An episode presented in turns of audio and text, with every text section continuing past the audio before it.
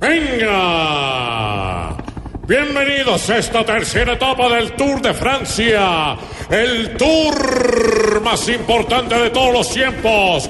Llegó la hora de la contrarreloj por equipos y desde ya el tour empieza a mostrar que todos los días, que todos los días eh, ¿Cómo se va a poner Uribe cuando Duque ya se posesione? Más intenso todavía. Eso, un tour que se va a poner más intenso todavía. Así es, Rubencho. Hoy nuestros ojos están puestos en los ciclistas colombianos, ¿eh? Y en cada uno de sus equipos. Esperemos que esta sea una contrarreloj que, que, que, sea una contrarreloj que, que es lo que quieren Iván Márquez y Jesús Santriz en la JEP que los beneficie por encima de todo. Así es, Rubencho, gracias.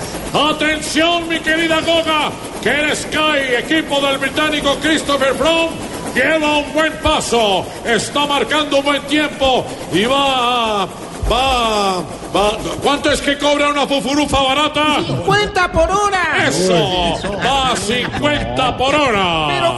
El BMC viene también con muy buen ritmo y pone buen paso con la firme intención de ganar esta contrarreloj por equipos y dejar al Sky y dejar al Sky como se la pasaba Mónica Lewinsky en la Casa Blanca. Se la pasaba. Eh, eso, y dejar al Sky con los crespos hechos, Rubencho. Atención, Goga, atención, el ganador de esta contrarreloj por equipos ha sido el BMC por seis segundos. Esto no debe ser fácil para From, pero debe estar diciendo, debe estar diciendo eh, ¿Qué pasa por la cabeza de Maduro? No pasa nada. Eso, debe estar diciendo no pasa nada. Rubencho, terminada esta contrarreloj, Nairo Quintana queda un minuto y trece segundos de front. Y para muchos, y para muchos, ¿Qué fue lo que dijo la familia de Esperanza Gómez cuando la vieron actuando? La esperanza está perdida. Y para muchos la esperanza está perdida si Nairo no recupera tiempo pronto. Así es, mi querida Goga, y nos despedimos desde la tierra de la Torre Eiffel,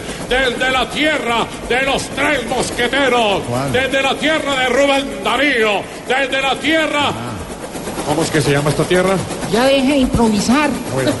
Hasta luego y nos vemos, mis queridos La Francés.